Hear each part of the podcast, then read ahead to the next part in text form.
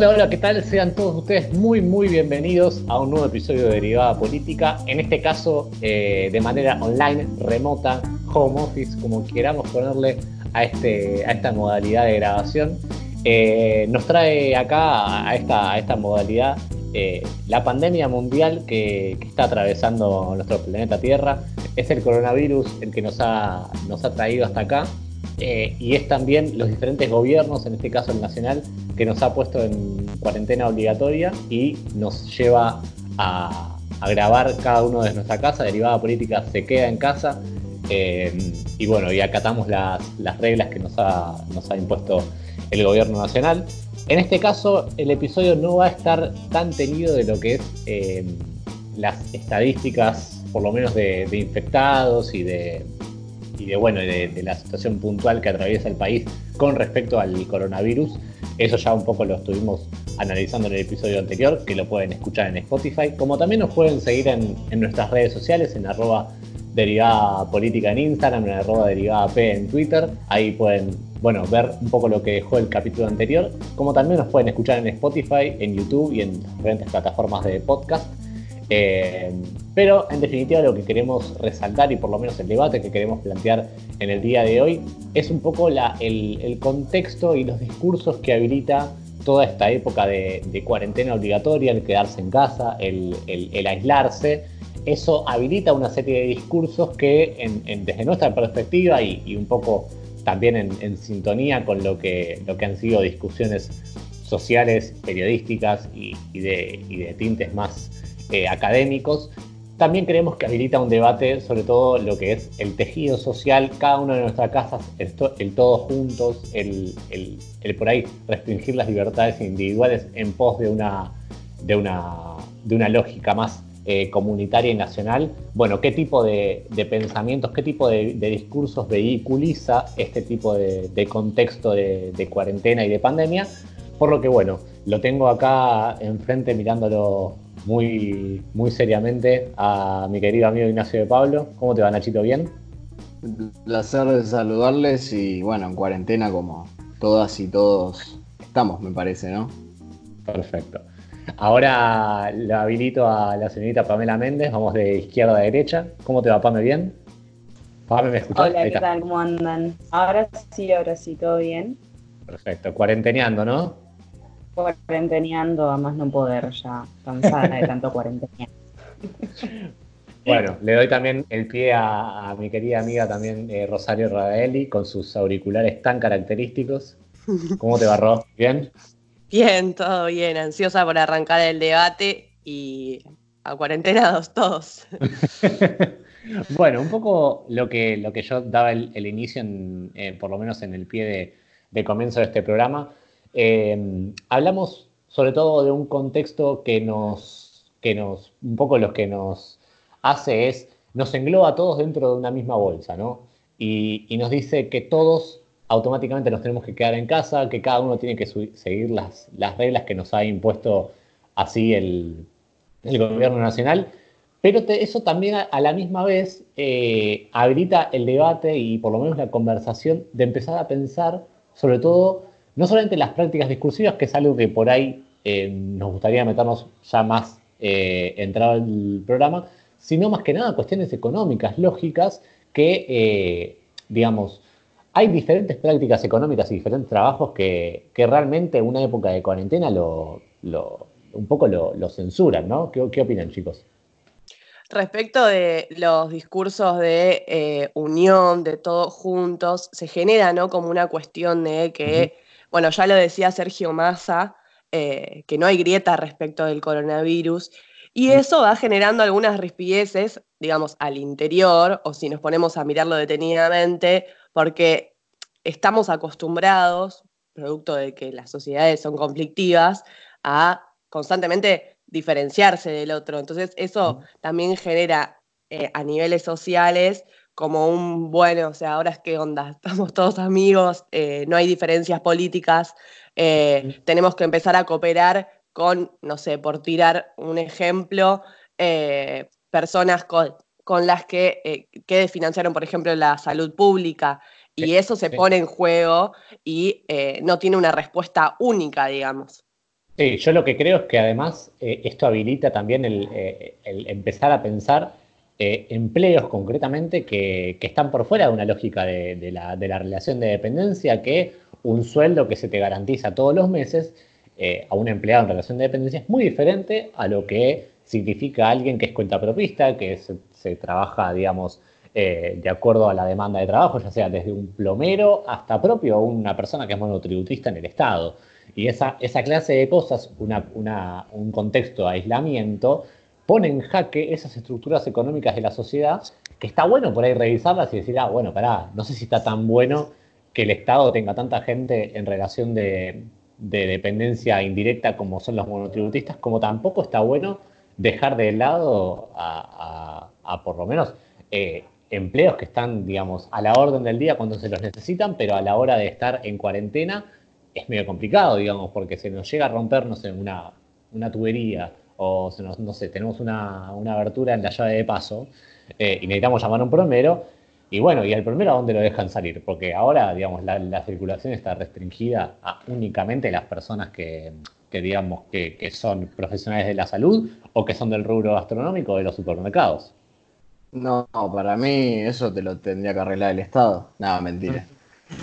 Eh, no, eh, creo que no, no entramos todavía en la fase de tensión máxima que puede tener un virus como este, porque, a ver, lo, discutíamos el otro día, este tema de quién, quién va a pagar los platos rotos de todo esto. En un país en recesión, eh, que además aplicó rápidamente todos los protocolos para parar todo y poner a toda la población en cuarentena, hay algo que, que no, digo que va a generar una tensión inherente porque los restaurantes no cobran, porque los comercios están cerrados y no generan ingresos y no pueden pagar y están a un poco días de pagar sueldos, por ejemplo. Después, bueno, el Estado cómo aplica todas las medidas represivas, lo mismo, también genera tensión. Pero todavía no entramos en ese nivel, pero estamos ahí nomás.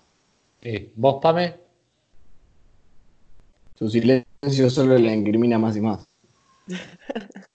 Eh, creo que retomando lo que decía Ro hoy acerca de lo que hablaba más de, eh, de que no hay grietas frente al coronavirus, en esta situación no hay grietas, no hay oposición, me parece que eh, puede generar rispideces y a la vez también genera como algo inédito, porque somos por lo menos un país o una sociedad que está acostumbrada a los antagonismos o a las dicotomías o a los enfrentamientos, ¿no? a la oposición de intereses, etc y generar esta base de consensos acerca de que, bueno, eh, hay un, interés primordial que sería preservar la salud de todos y todos, o, todos y todas, o de la gran mayoría, genera también como una nueva base eh, de cómo podemos pensar la sociedad y cuáles serían los consensos eh, y los acuerdos que tendríamos, que estamos de un lado y los que están del otro también. Me parece que que es bastante inédito esto que está sucediendo, ¿no? Y que también es bastante maduro, digamos,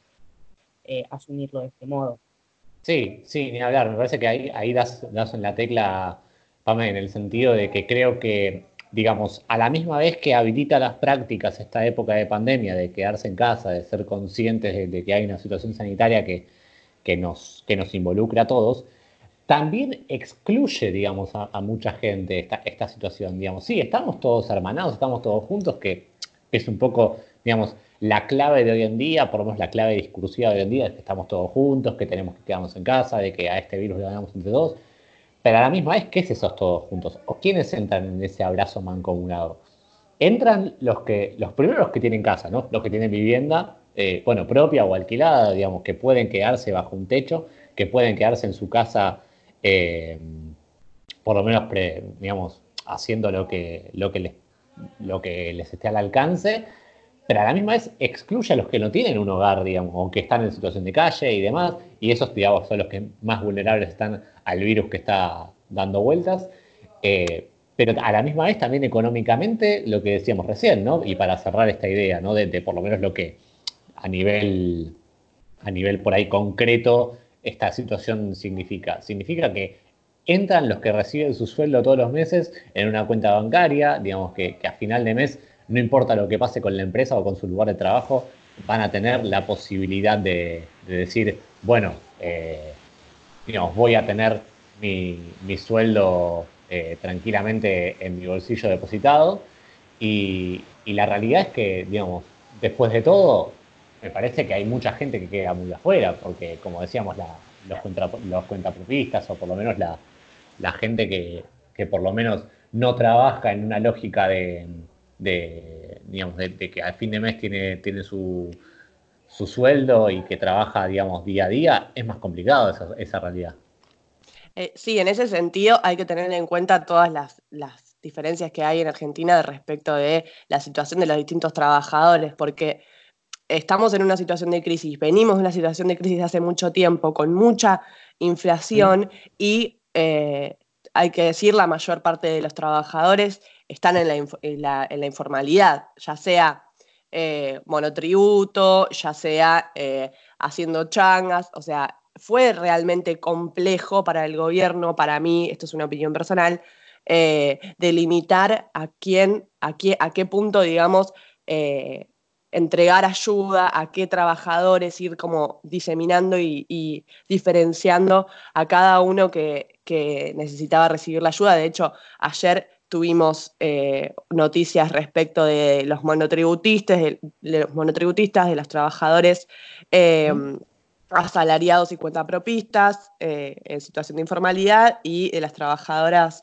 en casas particulares, sobre todo. Y es como que se le venía pidiendo al gobierno que hiciera eso, es una de las cosas en las que tenía que tener reacción, y desde el vamos, eso supone que va a haber una diferencia respecto de ese todos que están intentando interpelar y que está teniendo, se está plasmando bastante, pero se está plasmando bastante respecto de lo que vemos todos, que es gente de clase media, digamos, es, eh, digamos, en las redes, ¿quién accede a las redes sociales? ¿Quién accede a, eh, tener como más voz, entre comillas? Em, es, es, eso eh, para mí. Y respecto de eso, hay que tener en cuenta, además, que se puede trabajar en cooperación sin por eso tener que borrar, digamos, las diferencias. Tendría que ser, y volviendo un poco a lo que decía Pame, eh, un todo donde se, sepa y no se, no, se, no se intente o no se, no se piense en borrar esas diferencias, no solamente respecto de la diferencia entre clases sociales, sino además de un horizonte. Es decir, qué va a pasar después con la economía, qué va a pasar después, eh, cómo, cómo, vamos a seguir respecto de la deuda, cómo vamos a seguir respecto de lo que queda del gobierno de Alberto Fernández. Eh, no es solamente una cuestión de clases sociales hoy, sino pensarlo como más adelante en términos de eh, plan A continuar. Sí. Nachito. Sí, totalmente. Eh, no, lo que iba a decir es que en, este, en esta crisis que estamos viviendo por el tema del coronavirus, queda como, no sé si en evidencia, pero también está esta idea de que no se puede dejar todo librado al mercado siempre porque después termina pasando que necesitas ayuda estatal que de otra manera no tenés. Eh, no sé, si vos te quedaste varado en Isla Margarita, no te va a llegar un vuelo privado por ahí que está pensando todo el tiempo en, la ganancia, en el lucro. Por eso son dos lógicas que, después, eh, o sea, perfectamente se pueden, pueden tener relación a veces, pero el Estado, si vos desfinanciás y dejás todo liberado al mercado, después no podés salir a, poner un montón de guita para, bueno, ahora salvame esto, que nunca, no te puse plata en la salud pública, ahora salvame que necesito, necesito que no se muera gente. No, sí, además me parece que el, argumento de, y ya te doy, te doy paso, Pame, me parece que el argumento de dejar todo librado al mercado, que es algo que se está escuchando, digamos, coincidimos que es algo que en esta, en esta contemporaneidad se está escuchando mucho, digamos, es algo que, está dando vueltas y, eso también se refleja en, colectivos que, abogan por esas ideas. Digamos, el mercado no solamente que no se puede regular por sí solo, primero punto número uno, porque si dejamos todo librado al azar estamos todos infectados por este virus, ¿no? Digamos, sin ir más lejos. Eso en primer lugar. Segundo, ¿quién te salva en una situación de, desamparo? Si, si el mercado solamente se tuviera que ocupar de vos, Qué buena pregunta, ¿no? Porque habría que preguntarse quién, quién se ocuparía de vos en caso de que, eh, de que realmente lo necesites y que no tengas nada, absolutamente nada a mano.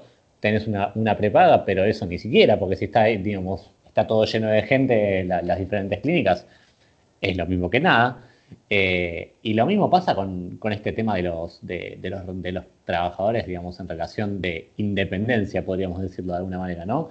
Trabajadores independientes. Sí, perfecto. Ahora, si no hay demanda porque todo el mundo se queda en la casa, ¿qué mercado te viene a, te viene a salvar? ¿Qué, ¿A quién le arreglas la grifería? ¿O a quién, a quién le vas a trabajar por, por, un jornal? O, a quién, no sé, digamos, estoy pensando en cualquier oficio que necesite, digamos, de trabajadores que que cobren por ahí de, por el trabajo hecho diario. Es muy, es muy complicado y una vez más me parece que está bueno que, seamos conscientes de que el mercado no lo puede todo y, es una realidad y menos en épocas como, como estas. Pame. Yo creo que la, como una de las grandes enseñanzas que deja eh, esta pandemia, esta cuarentena, es justamente el rol del Estado, la importancia de la política y la importancia de la toma de decisiones eh, estratégicas y con gente capacitada para tal fin.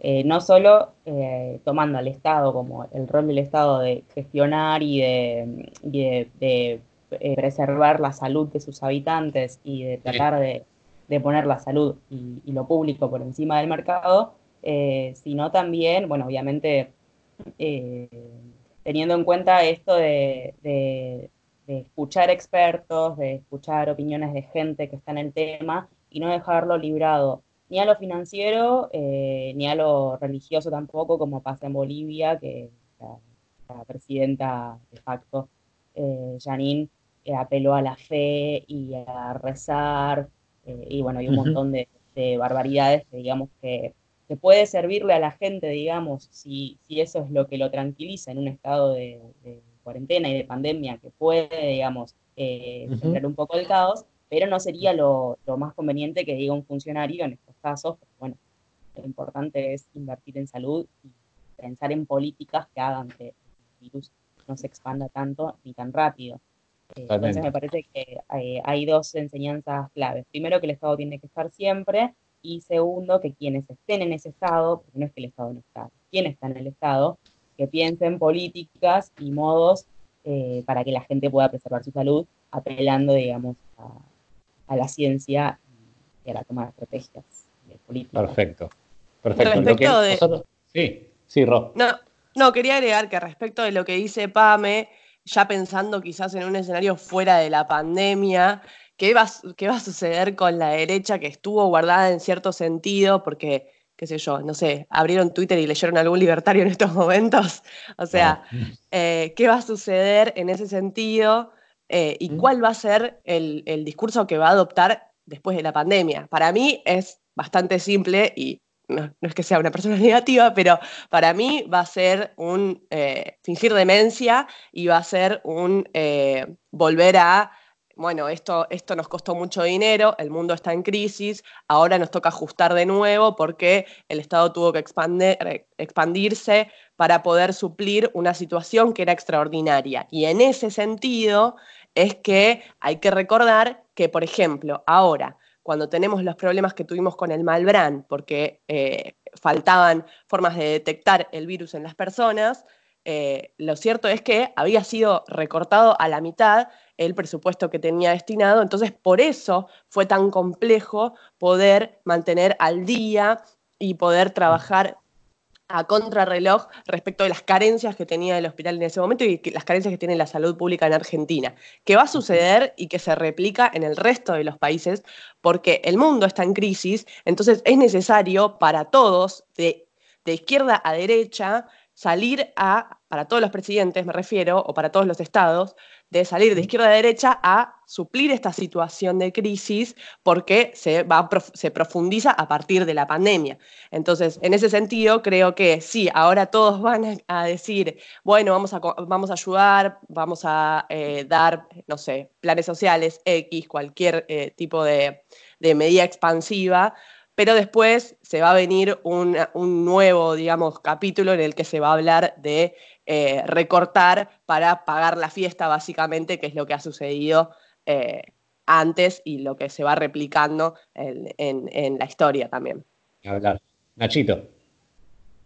Sí, eh, por eso yo lo que planteaba es que no se puede un día, como es una situación extraordinaria, como dicen, que lo es, no se puede un día para el otro decir, bueno, tengo un estado muy chico y pasa esto y mañana de repente tengo 15 hospitales más, eh, no sé. Por eso es algo que se va construyendo con el tiempo y que no se puede descuidar, que hay que invertir, que hay que no hay que recortar ahí, que hay que priorizar eh, algunas áreas sobre otras, sobre todo porque eh, son dos lógicas distintas, o sea, vos no podés aplicar lógica de mercado a todo, sino que, eh, si no, por ejemplo, los argentinos quedarían varados. O, no sé, te podrían cortar los servicios básicos esenciales porque no los podés pagar. Sí, está bien, sí, sí, sí, es una, es una, buena, una buena idea, por lo menos para, para abarcar todo esto, la, idea sobre todo de que eh, a una situación extraordinaria se le, se le corresponden medidas extraordinarias y a la misma vez, digamos, ¿qué crítica muchas veces se le, puede hacer a un gobierno o a lo que sea o a cualquier persona que toma medidas en una, en una situación extraordinaria? La verdad es que con el diario del lunes somos todos Gardel un poco, ¿no? En, eh, este, por ahí es la idea. Sí, obviamente que por ahí el día de mañana se piensa ahí, mirá, por ahí podrías haber empezado la cuarentena un poco antes, podrías haberla dejado un poco más. Sí, sin lugar a dudas que, que obviamente que estamos un poco para eso, para revisar por ahí que y que el futuro nos, nos, encuentre mejor parados. Pero también a la misma vez creo que dentro de todo, digamos, creo que se han, por lo menos acá dentro de Argentina, creo que se han tomado las medidas, creo que, digamos, necesarias eh, y, en, buen momento. En, general creo que se ha tomado conciencia relativamente rápido, sobre todo por una cuestión más geográfica y más de posicionamiento, digamos, mundial con respecto a que Argentina está muy, muy abajo en el mundo, me refiero, digamos, eh, localizadamente, ¿no? De, ubicación, por lo que hace que cualquier persona que venga acá no lo hace, digamos, de manera definitiva, sino que lo hace por ahí de manera de, tránsito y por ahí el pensar diciendo, bueno, mirá, seamos conscientes de que por ahí un francés que venga o un inglés, por ahí que venga infectado, bueno, tenemos que tener conciencia de que ese tipo no se puede ir mañana así como así, digamos. Entonces es importante que tengamos conciencia y como decíamos la vez pasada, tener conciencia de, cómo se viaja, la cantidad de viajes que se hacen hoy en día es muy importante. Pero otra cosa que para ahí es lo que, lo que por lo menos me gustaría que nos metamos ya eh, de lleno, es esta cosa de que por ahí que, era la, la, línea de debate más importante que iba a tener este episodio, era esta idea de que las libertades individuales chocan muchas veces en estas situaciones con la, potestad que tiene el Estado de ponernos enfrente de nosotros un enemigo invisible, ¿no? Eh, nosotros por ahí recogíamos un debate que habíamos escuchado que hablaba por ahí de, la malvinización, ¿no? De que, de que toda la nación se pone toda junta para enfrentar a este virus, pero digamos, ¿en, qué sentido, digamos, qué, qué cosas vehiculiza esa, ese contexto, esa, esa situación, ¿no? ¿Qué, qué discursos habilita? y que creo que va un poco de la mano con, eh, digamos, qué es todos juntos, contra quién estamos peleando y, qué es, si no, digamos, hoy 24 de marzo que estamos grabando y que, que pedimos memoria, verdad y justicia, eh, también pedimos por un Estado eh, que no sea un Estado todopoderoso y que, y que pueda con absolutamente todos en tanto y en cuanto se le da el, el ok para hacerlo. Me parece que es una situación para estar por lo menos atentos en ese sentido. Sí, una cosita, eh, volviendo a lo anterior y ahora retomo con esto, cuando hablábamos también del papel del Estado, me parece que no hay que obviar que Italia, que uno, es uno de los países más comprometidos, ahora me parece que es el más comprometido, eh, viene sufriendo recortes eh, por parte del Estado a la salud desde hace años. Y esto no es un dato menor, o sea, así como hablamos que el Estado tiene que estar presente y que también tiene consecuencias esa presencia o ausencia, me parece que hoy estamos viendo también las consecuencias de, digamos, de ante una crisis como fue la del 2008, seguir apostando al financiero y no a lo estatal. Y ahora, retomando un poco con lo discursivo y con lo de las libertades individuales, eh, me parece que también eh, apostar a, esta malvinización por parte, por ahí no sé si tanto del gobierno nacional, pero sí de algunos sectores de la prensa, eh, me parece que es también aportar un poco a, la, a, la, construcción de un relato a partir de todo esto que está pasando. Los relatos son los que le dan, digamos, como, como, un sentido, un marco a todo esto que está sucediendo y aportarle un, como un poco de épica o de heroicismo a todo esto, también ayuda, digamos, a que la sociedad lo tome con otro, eh, con otro sentido, digamos, con, eh, con otros sentimientos, con otra responsabilidad. Eh, y me parece que digamos, va más en tono a eso, a armarle un relato que, que le dé curso a esta, a esta pandemia y a esta cuarentena, creo yo. Está bien. ¿Ro? Respecto de eso, del relato, me parece que es clave en el sentido de que para lograr un compromiso real con la sociedad necesitas tener una política de comunicación fuerte que llegue a varios y a, los, a los, lugares en los que generalmente no llega la comunicación. Eh, estoy, me estoy refiriendo a sectores que no tienen acceso eh, fácil.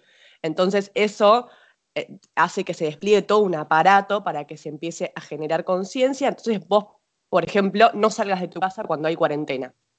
Pero en ese sentido, sí es cierto que se plantea una cuestión de todos juntos, sí es cierto que, eh, por ejemplo, la tapa de los diarios sonó aún estamos ganando o, como, como, como, se, como se quiera poner, pero la realidad es que eh, vos tenés que apelar a un sentido de la responsabilidad y la solidaridad del otro, de la otra, porque si no va a pasar esta situación que se dio también acá en Argentina, a pesar de toda esa política de comunicación, que es que la gente salga de la casa y no respete la cuarentena. Y tenés una pandemia mundial. Y además, en la situación argentina, lo que agrava es que tenés un montón de frontera y, por ejemplo, en Brasil Bolsonaro todavía ni siquiera cree que, haya, que exista el, virus. O sea, concretamente no cree que exista el virus. Entonces, se te desborda la situación, no solamente por las políticas que vos eh, hagas o no hagas o decidas hacer hacia el interior del país, sino que tenés que pensar en los vecinos. Y además de todo, Argentina está endeudada y tiene crisis, entonces es un escenario complejo.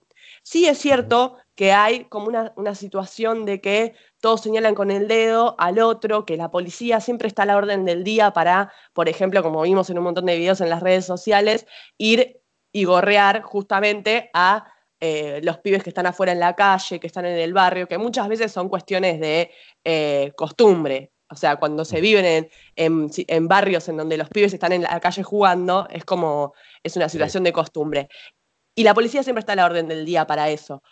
Pero me parece que vos tenés ahí en la policía una herramienta que vas a tener que utilizar más allá de que te puedas poner en progre y decir la policía es mala. Bueno, hay que complejizar ese, ese debate, hay que complejizarlo porque si no, el debate lo gana la derecha, como sucedió muchas veces, como le sucedió muchas veces al, campo popular y a la izquierda argentina, que no se dispuso a discutir eh, cómo tiene que funcionar la policía, las Fuerzas Armadas, y cuando vos no discutís esas situaciones, las relegás a que las discuta otro. Entonces, por ejemplo, en el discurso de la inseguridad, no tenemos o no tiene la izquierda y no tiene el, el campo popular el pensamiento progresista no tiene una definición respecto de qué hacer. Entonces, es muy complejo en ese sentido porque estás relegando todo un, abanico y estás permitiendo que si la policía queda, de, por ejemplo, descabezada, es decir, no tiene ningún horizonte, va a ser para lo que fue creada o, va a utilizar el sentido común, que es básicamente de derecha. Y se genera ese problema. Sí, sí, yo creo que hay una discusión y ya te doy paso, Pame, eh, me parece que hay una discusión por ser planteada y me parece que, que, un poco, digamos, también damos en la tecla al grabar el 24 de marzo que, digamos, la palabra o las palabras fuerzas de seguridad, digamos, es algo que, que, que reviste por ahí muchas veces un tamiz que necesitamos por ahí realmente ponernos a pensar qué es la policía, qué es el ejército, qué es las Fuerzas Armadas, digamos, en general. Eh, creo que no hay una, una toma de posición que tampoco me parece mal que no la haya, ¿no? Eh, digamos, que me parece que también eso se presta para discursos más autoritarios, pero también hay una realidad que es que la fuerza, la, fuerza de seguridad, digamos, es tomada para bien para el gobierno que esté de, digamos, de turno y, de, digamos, de acuerdo muchas veces con el tipo de discurso que eso eh, soslaye o por lo menos que, deje, ¿no? qué tipo de discursos eh, habilita el, gobierno de turno y digamos qué tipo de, militancia tiene. Entonces está bien si lo usa Alberto Fernández, pero está mal si lo usaba Macri y lo usaba Ulrich, ¿no? Digamos, está bien, estaría bueno plantear la discusión y el debate en ese sentido. Pame, sí, ibas a decir algo. Eh, sí, siguiendo esta línea, iba a decir otra cosa, pero aporto un poquito y después eh, me explayo con lo otro. Eh, que me parece que en ese sentido eh, las fuerzas de seguridad, digamos, que si queremos que haya un cambio realmente tiene, como decía Ro, que haber un debate y un accionar largo y tendido respecto a qué hacemos con las fuerzas de seguridad, porque las fuerzas de seguridad de hoy no son distintas a las que había el año pasado, sin embargo, creo que los cambios de gobierno le dan como otro marco de acción a lo que hacen o a lo que dejan de hacer. Entonces, bueno, si queremos que realmente haya un cambio, tiene que haber eh, un cambio progresivo y sostenido en el tiempo, también en base eh, a otros consensos, como hablábamos hoy, eh, de la sociedad y qué es lo que queremos que hagan las fuerzas de seguridad. Y otra cosa, respecto a, esto de que hablábamos, bueno, de, de cómo se apunta a la construcción de un relato, a la colectivización, de que estamos todos juntos, de que las capas de los diarios son todas las mismas, me parece que esta construcción de un relato invita a la sociedad a ser parte de esto, ¿no? A ser parte de esta, de esta esta cuarentena eh, épica y heroica que estamos llevando adelante contra, contra este enemigo invisible, como dicen algunos, que es el, COVID-19. y eh, lo que me parece positivo de todo esto es que se apunta eh, a atender lazos colectivos, ¿no? Eh, y también, ya que hoy estamos en, el marco del 24 de marzo, en la Semana de la Memoria, creo que es importante también destacar eh, que no se está apuntando a un sálvese quien pueda y una salida individual, sino a tratar de hacer algo eh, colectivamente, ¿no? Es algo que la dictadura vino a cortar de raíz, vino a cortar las organizaciones, el pensamiento de una construcción colectiva de una sociedad mejor, más solidaria, más justa, como lo quieran ver, bueno, a partir de, la represión y después del neoliberalismo que, siguió la dictadura, se vino a cortar un poco eso. Eh, eh, cosmovisión que también se vio recrudecida el gobierno anterior con el paradigma de la meritocracia y, del emprendedurismo. Entonces, eh, me parece que lo que podemos sacar de todo esto, esta construcción de este relato y esta suerte de malvinización, si se quiere, es esto, es apuntar a que hay cosas que no se van a solucionar pisándole la cabeza al otro y con el famoso salir quien pueda, sino que es importante también retomar eh, la construcción conjunta de, algunas cosas. Sí, Nachito.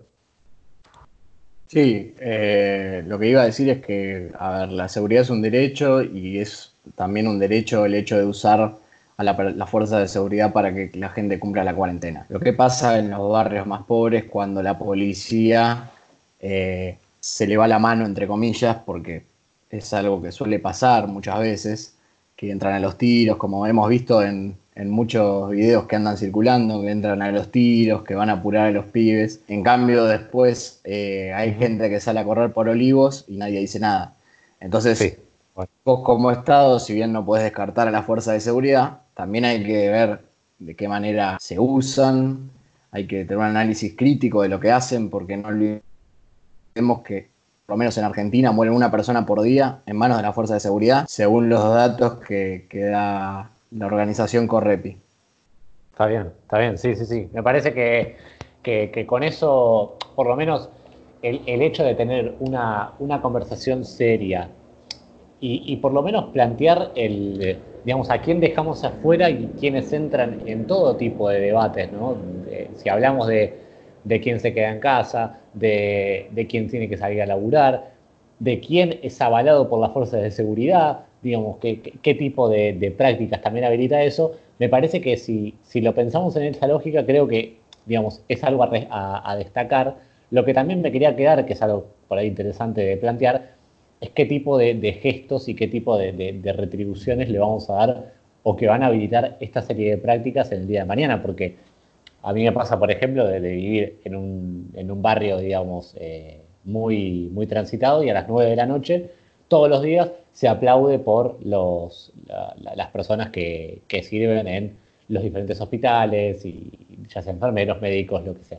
Eh, el aplauso está buenísimo, es un buen gesto, pero digamos, después de, que pase esta cuarentena, ¿realmente veremos algo, una retribución verdaderamente significativa en términos de, de, bueno, un mejor sueldo o, que los médicos, digamos, no sé tanto los médicos, porque por ahí la medicina es algo muy, muy abarcativo, pero que la salud pública en general sea tomada como lo que es, como esto, digamos, de que en situaciones extraordinarias te salva las papas y que, y que realmente hay que ser muy consciente de que tenemos que tener una salud pública que sea el ejemplo para esta clase de cosas y que no sea justamente el mercado el que se tenga que encargar de eso, porque, y ahí le doy la derecha a Pame, digamos, esta clase de prácticas del individualismo, de la salud privada, habilita a que si en la salud privada se hace mejor, bueno, cada uno hace lo que quiere, digamos, ¿no? Un poco es eso, el, matiz que, te habilita esa, esa discusión. Eh, lo que sí creo es que hoy la pelea no está tanto en, la calle contra el virus, sino está más que nada, digamos, de las puertas para adentro de nuestras casas y de nuestros pensamientos y plantear argumentos y discusiones y conversaciones realmente valorables, ¿no? Que, podamos pensar en una salud pública mejor para todos. Al respecto, eh, de la salud pública y cómo te salva las papas, parece que desde lo discursivo, por lo menos en la clase media, porque estamos hablando de discursos que circulan en personas que, como decíamos antes, tienen acceso a redes sociales, internet y demás, eh, ¿En qué va a quedar eso, no? O sea, es como un interrogante para, después de la pandemia. ¿En qué va a quedar la situación de que se plantee, bueno, eh, las enfermeras, las personas que están eh, ayudando en la, en la salud pública, porque hay toda una épica de quienes están trabajando y mm, de quienes están trabajando en la salud pública, están ayudando con esta crisis, y, eh, se, conocen los datos de, eh, sus sueldos, de en qué condiciones están trabajando y por qué. Entonces, ahí hay algo a lo que, hay que, observar, que es cómo, cómo, se va, cómo va a, permear esta situación en la que claramente fueron un papel fundamental, en la que tuvieron un papel fundamental en la que claramente eh, es importante que eh, haya una salud pública de calidad y queda, eh, y queda bastante a, las claras. Pero bueno, después, cuando todo esto pase, o sea, ¿qué va a quedar de todo esto, de toda esta situación? Porque no sabemos si eso va a permear realmente en la sociedad o si es por un rato y, después volvemos a si puedo, eh, eh, si yo puedo pagarme la, salud privada, no me importa más o no me interesa eh, ver en una plataforma política que la salud pública sea una prioridad. Totalmente. ¿Pame? Sí, yo creo que que estos cambios, digamos, que estamos, eh, que estamos como apelando, estos cambios que estamos eh, hablando acerca de qué es lo que puede pasar o no, no van a suceder así por arte de magia, ni tenemos que esperar que sucedan, eh, sino que me parece que tiene que ser una demanda de quienes estamos como en cierta sintonía con un modelo de país, ¿no? Entonces tendríamos que aprovechar todo esto que sucedió para, para para tomarlo como argumento eh, dentro de futuros debates y dentro de futuras eh, presiones y demandas de los gobiernos de turno. O sea, bueno, pasó eh, esta situación, hubo una pandemia, ¿quién te salvó? ¿El Estado? Sí, el mercado no. Entonces hay que apuntar a jerarquizar la salud, el Estado en sí, la educación también, etcétera. Entonces me parece que no tenemos que pensar que porque a las nueve de la noche la gente en capital o en donde sea aplaude aplauden y después de que pase todo esto, por arte de magia y porque, porque una situación eh, trágica le hizo cambiar parecer, sino que tenemos que, gestar ese cambio, digamos. Sí, sí, materializarlo. Sí, materializarlo me parece en argumentos y en, medidas concretas en que uno pueda decir, mira, esto está, esto está ok, esto no me gusta tanto, digamos, poder eso ponerlo realmente, materializarlo y que no sea solamente, digamos, argumentos y, conversaciones en la nada. Nachito, ¿querías sumar algo más? No. Quedó ahí en, mute. Eh, bueno, en este. Claro.